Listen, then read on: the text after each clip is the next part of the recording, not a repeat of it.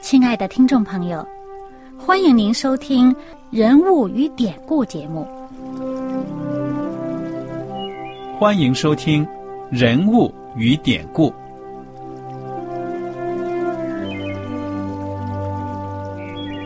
听众朋友们，当你读圣经的时候，不知道有没有过这样的想法？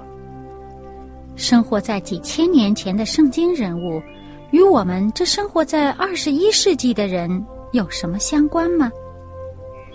那些古时候缔造了历史的伟人们，只是些令我们感叹而望尘莫及的对象吗？那些败坏了品德的小人和有负圣托的失败者，难道只是为了让我们嗤之以鼻吗？在这个人物与典故的节目里，我和小燕将与大家一起，通过圣经中的人物和他们的事迹，看看我们能从他们的故事中得到哪些启发，以便用正确的态度来对待我们每天所面对的生活和挑战。共同奔走天国的旅程。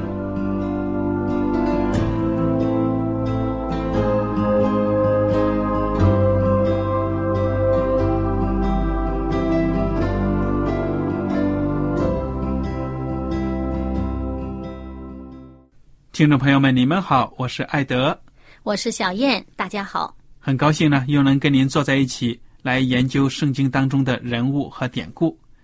上一次呢，艾德跟大家提了，我们学习了这个约瑟跟他的弟兄们之间的这个纠葛呀，这种故事非常的曲折动人，有点像读我们中国古代的一些《三国演义》呀或者什么的感觉呢。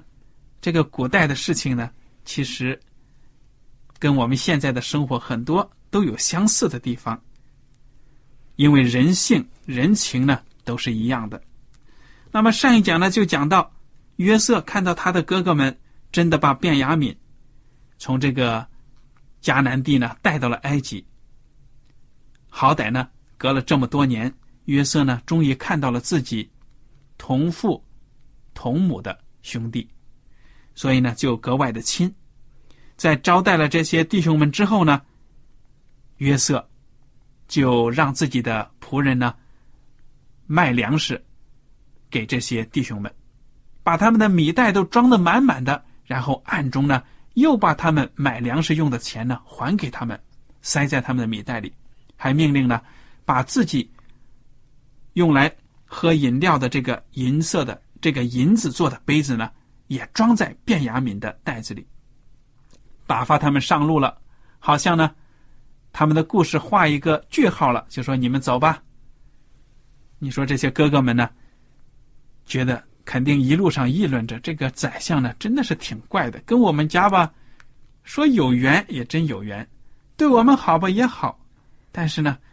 刚开始那些下马威真的是吓得够呛啊！不也不过也有很多谜团，就是他们一起吃饭的时候呢，竟然这个宰相给我们安排这个座位都是按这个长幼的次序安排的，嗯啊，中间有一些让他们费解的地方。对呀。不过呢，总算可以轻松的离开埃及地啊啊，终于可以回家见老父亲了。这个而且这这个呃小弟弟呢也跟我们一起同路回去，这总算好像有惊无险吧。对呀，没想到呢，出了城还没走多远呢，突然，这埃及人又来追了。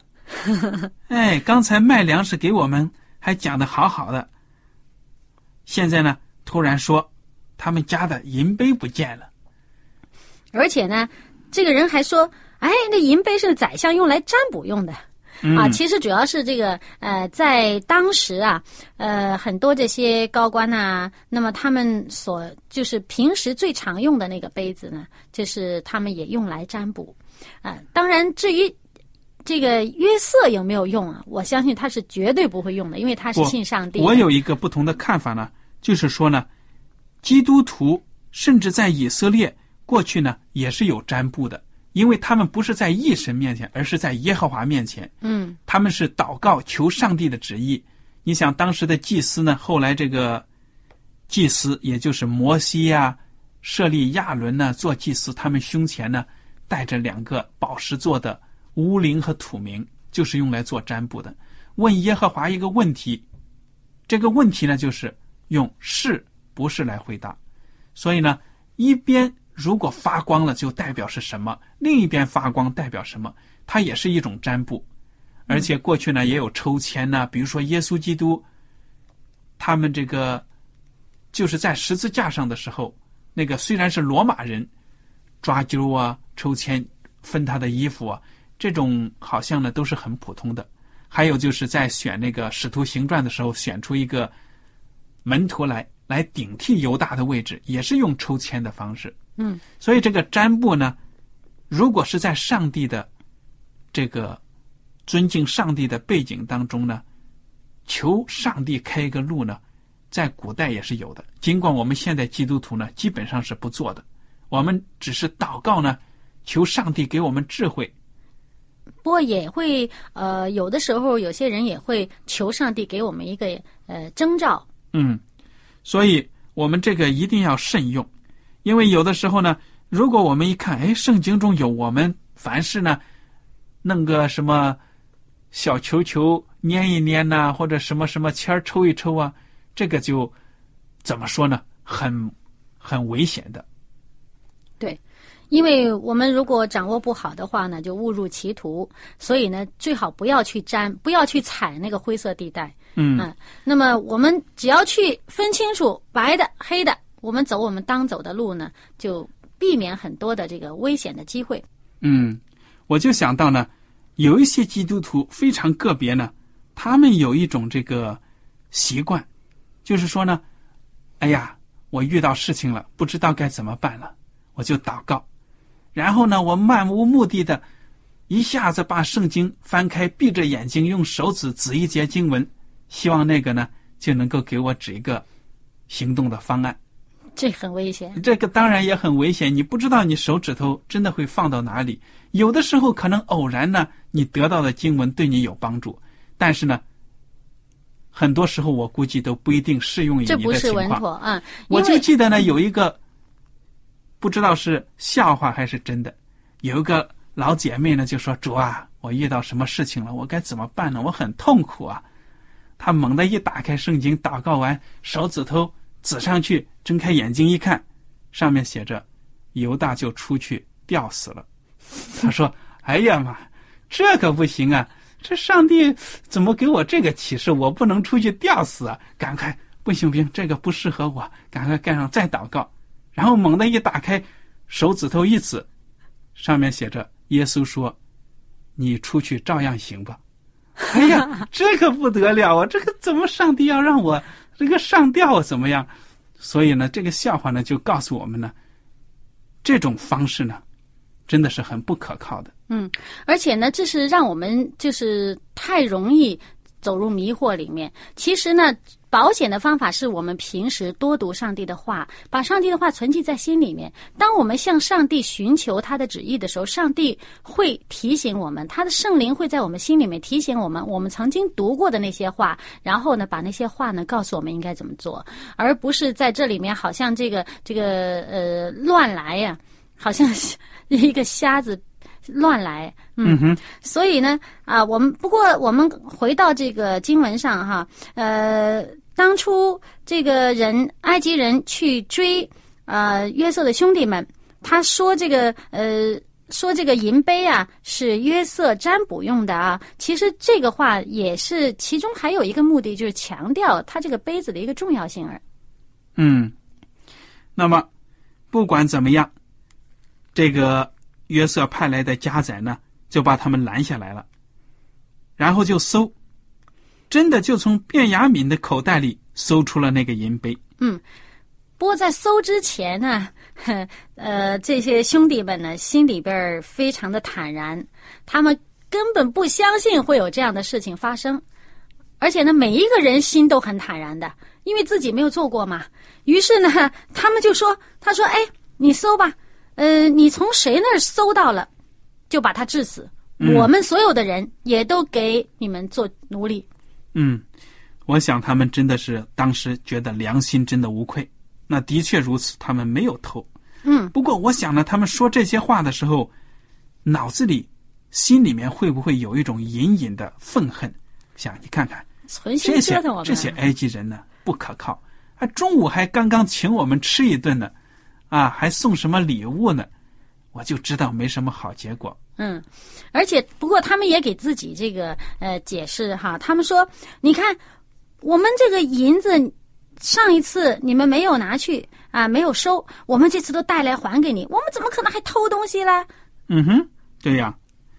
那么家仔就说了，嗯，我们现在就收了啊。而且说照你们的话做。对了，我搜出来是谁偷的，谁就要留下来做奴隶，其余的可以回去没罪。啊，这好像挺宽宏的哈。对呀，结果就搜搜搜，一下子竟然在卞雅敏的口袋里搜出来。哎呀，你说这些兄长看见没？第十三节描写，他们就撕裂衣服，这是一种犹犹太人呢，表达内心的痛苦、生气那种状态之下的一种一种自我谦卑的做法，把衣服撕裂了。那么一看呢，说圣经也没有讲他们辩论什么，二话没说，真的是没有话可说了。这看起来是上帝真的要惩罚我们呢。这他也知道不可能拿这个，但是为什么这事情就这么发生了？真的没办法说，所以呢，当时就匍匐在地了。对呀，他们就全都要回城的，要去见宰相的，嗯要把这事情说清楚的。结果呢，大家呢就又回到了约瑟的跟前。那么约瑟呢，就来到他们跟前，就说了：“好啊，你们现在呢，我们搜出来，其中你们的一个人呢拿了我的银杯，那么其他的人呢，我们就按照我们先前所说的，不定你们的罪，你们走吧。”犹大呢，这个时候就接近他，求他了，说：“我主啊，求你容仆人说一句话，给我主听，不要向仆人发烈怒，因为你如同法老一样。”这个犹大讲的这一番话呢，其实就是原原本本的，把最初跟约瑟相遇的时候，约瑟盘问他们，他把家庭的情况啊都讲了讲啊，就是这样的情况。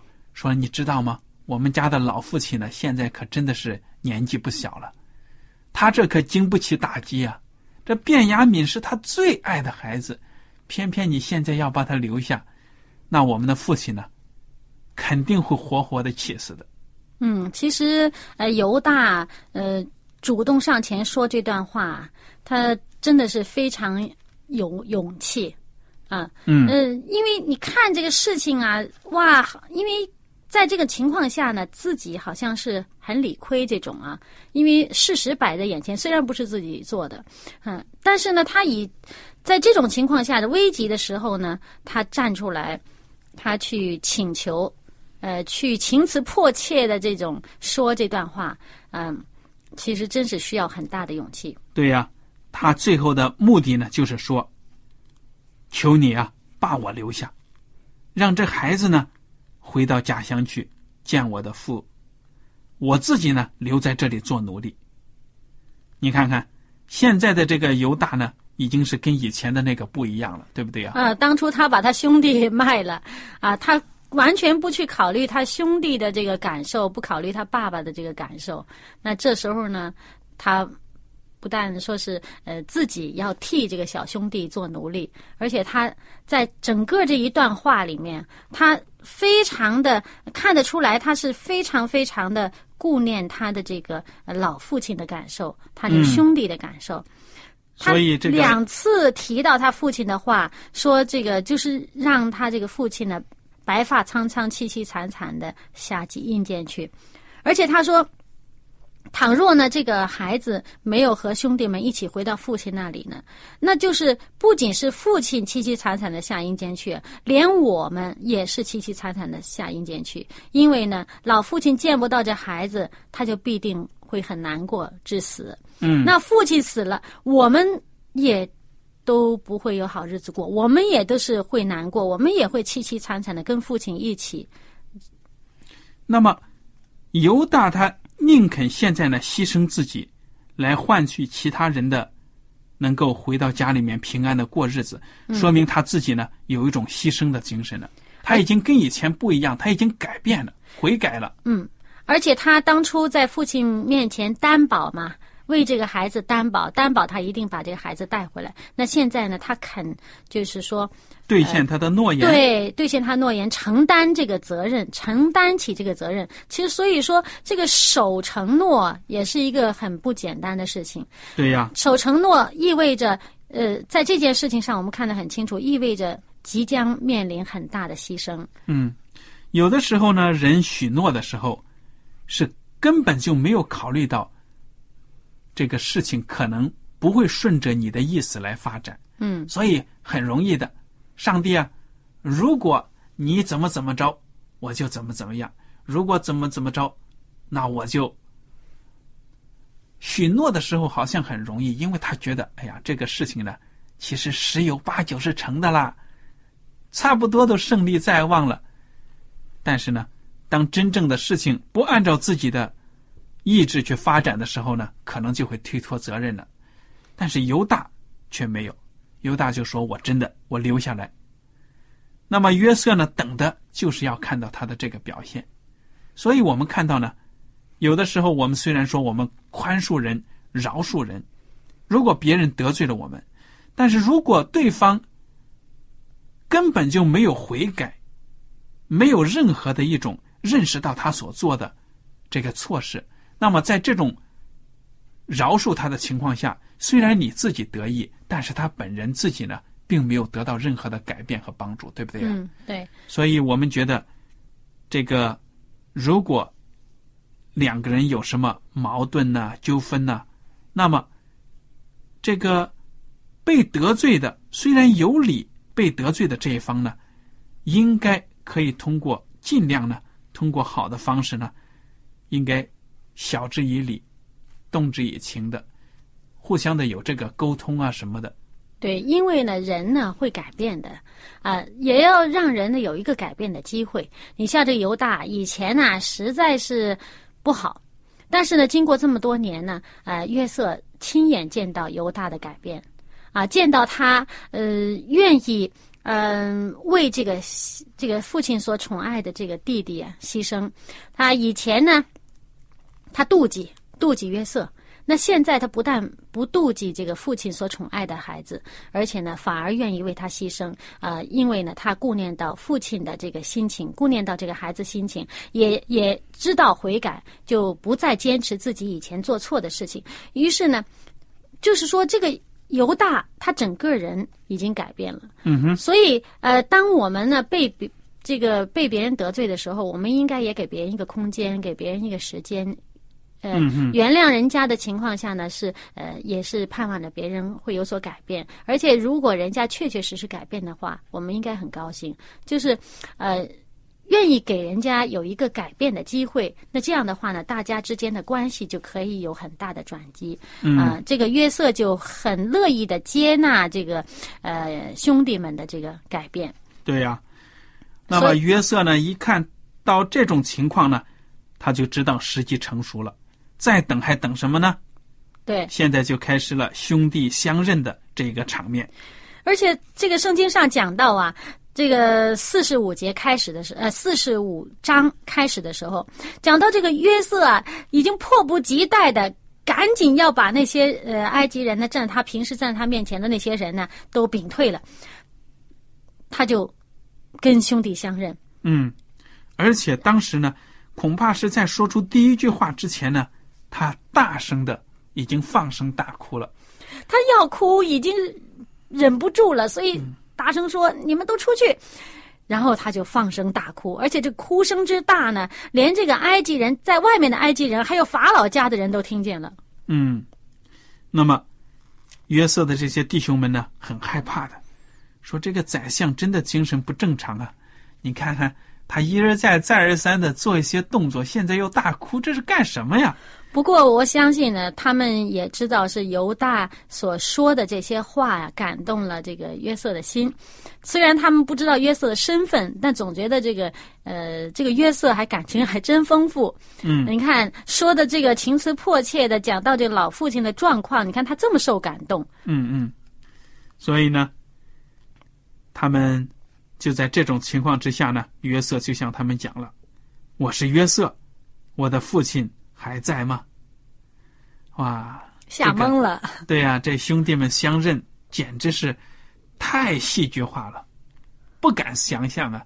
你想想，在你的脑海里面，你有一个亲兄弟，几十年前已经被你给卖到 外国去了想着他大概已经离死差不远了。嗯，啊，甚至说，说不定卖到那里没几年，早就被折磨死了都不一对，定。生死未卜、啊。现在竟然是出现在面前不说，而且还是宰相的地位。而且这个戏剧化，还有就是，一开始啊，对他们来讲简直晴天霹雳，哇，这个这个这个情况是非常危急的。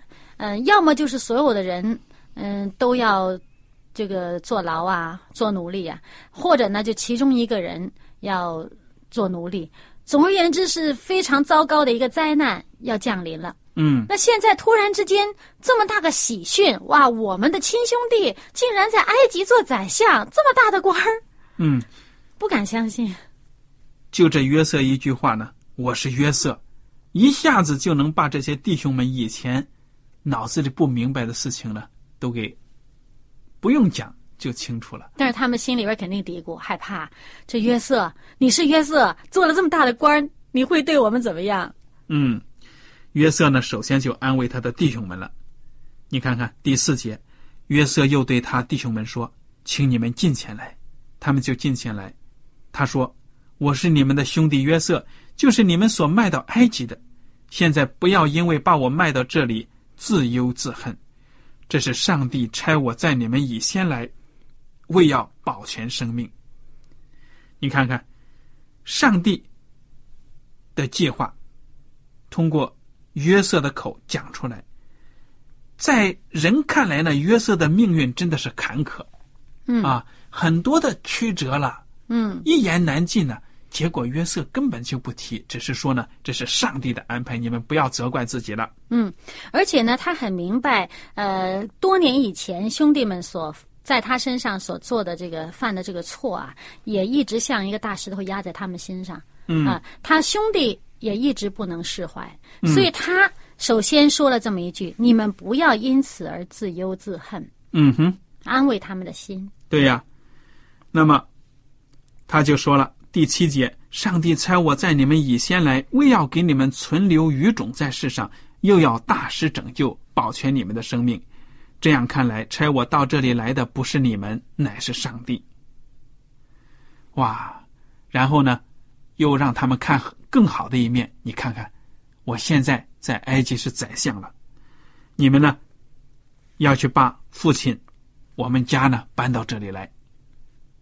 那因为呢，当时已经是饥荒的这个第二年了，嗯哼，接下来还有五年的饥荒。嗯哼，那也就是说，这个约瑟在那儿做宰相，已经有最少是九年的时间了。嗯哼，那那么也就是他大概三十九岁了啊。那么这个父亲可以在世上活的这个日子实在是不多，而且呢，接下来的这个日子呢，还是大饥荒，没有可能每年都要上来买粮食，再折腾来折腾去啊啊。那么他希望他父亲呢，能够最终呢，在埃及能够团聚，能够安享营养晚年。嗯嗯，而且你想想，如果约瑟说，因为还有五年的饥荒，哎呀，那他的哥哥们吃惊的不得了。哎呦，这埃及人的科技真发达呀！还有多少年的饥荒都已经搞定了。你说这埃及真的不错，好地方。不过这里呢，这个约瑟从他的话里面也会让他兄弟们知道这是上帝的旨意，因为他说这是上帝差我在你们以先以呃，在我在你们以先到这儿来，为了这个拯救很多人的这个生命。那么，那他们也应该知道，这个还有多少年饥荒是从上帝而来的，就是上帝已经让他知道的。那么，再加上呢，假如不是约瑟在埃及，而且呢在埃及呢做这个宰相的话呢，嗯，这个老雅各啊，他们的父亲呢，真是未必会肯离开迦南地。嗯他好不容易才回到了迦南地，这个上帝说：“我把你这个你你出去了，那我要会把你领回到这个地方来。你的子孙呢，将来要承继承这个迦南地为你们的这个产业。哇，怎怎么我也不能离开迦南地啊？那这时候呢，要不是因为约瑟的关系呢，这雅各也不可能上埃及去。嗯，那不管怎么样，兄弟们呢抱头痛哭，相认了。这个约瑟特别跟卞雅敏呢是更加有感情的，就抱着他呢哭。哎，约瑟和弟兄们相认的消息呢，就传到了法老的宫里面。法老和臣仆呢也很高兴，就说呢：“你们到时候呢，把你们的父亲呢什么的都带来呢，我也要接见接见。”嗯，而且呢，说你们回去这一路上啊，我有车子给你们。啊，把你们这个妇孺、呃老父亲，嗯，通通都接来。甚至这句话讲的很好啊。第二十节，你们眼中不要爱惜你们的家具，因为埃及全地的美物都是你们的。那家具呢，不值得带的，该扔的就扔了。来我们这里什么都有 啊！你看这话说的很实际啊。哎。于是呢，约瑟的这些哥哥们呢，就这样行了。哎，而且呢，这个法老啊，呃，不但给他们带着车去啊，啊，还有粮食啊，让他们路上吃，而且给了很多的这个银子。啊，这个约瑟呢，就把这些车辆啊、用的东西都给他们。但是约瑟在最后啊，呃，说了一句话，他说：“你们呐，在路上啊，不要相争。” 以前他们兄弟争风吃醋，争来争去，他就担心他们啊。现在可能呃给卞雅敏的比较多呀，你们不要吃醋哈，你们兄弟好好的上来，不要在路上相争。对呀。说明他们知道的人情世故啊，毕竟会发生的。呃，在危急的时候，可能还会呃担着哈。那么现在这个事情好了，是不是又开始犯老毛病了呢？嗯，所以他特别的叮嘱他们，而且说你们要快快的上来，把父亲带上来。哎，这些孩子们呢，就欢欢喜喜的回到家中，找对父亲雅各讲：知道吗？约瑟还活着，还是做宰相的呢。圣经说呢，约瑟。这个雅各不相信呢，但是呢，看到约瑟打发来接他的车辆，说这个派头，还真像啊。但是呢，不管怎么样，他就说：“哎，我豁出去了，我去一趟，我去看看他，死了也就算了。”对，趁着我还没死的时候去见他一面。嗯，好了，我想呢，今天的故事呢就学到这里，我们下一讲呢。接着再来看约瑟一家团聚的故事。嗯，皆大欢喜啊！对呀，如果大家有什么问题和想法呢，就请您写信给我们。我们感谢您今天的收听，下次节目呢，再会。再会。喜欢今天的节目吗？